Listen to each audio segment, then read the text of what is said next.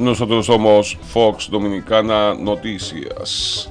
Le contamos de que en el municipio de Esperanza Valverde, un ciudadano de nacionalidad haitiana será sometido ante la justicia porque supuestamente fue encontrado en pleno robo en una localidad de esa urbe.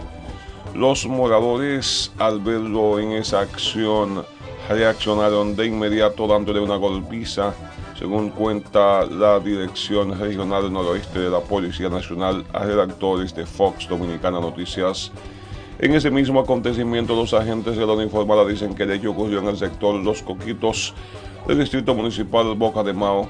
El extranjero tiene como nombre Antonio Pierre, quien según algunos testimonios dados a conocer por residentes de esa zona, dijeron que ya los sería cansados de quitarles sus pertenencias.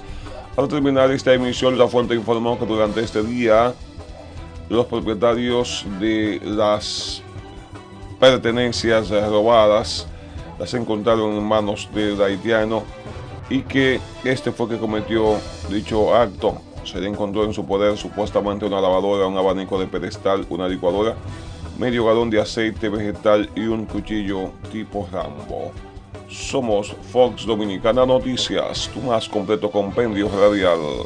Canal televisivo en la red emisora online Algoiris 989. Nosotros continuamos.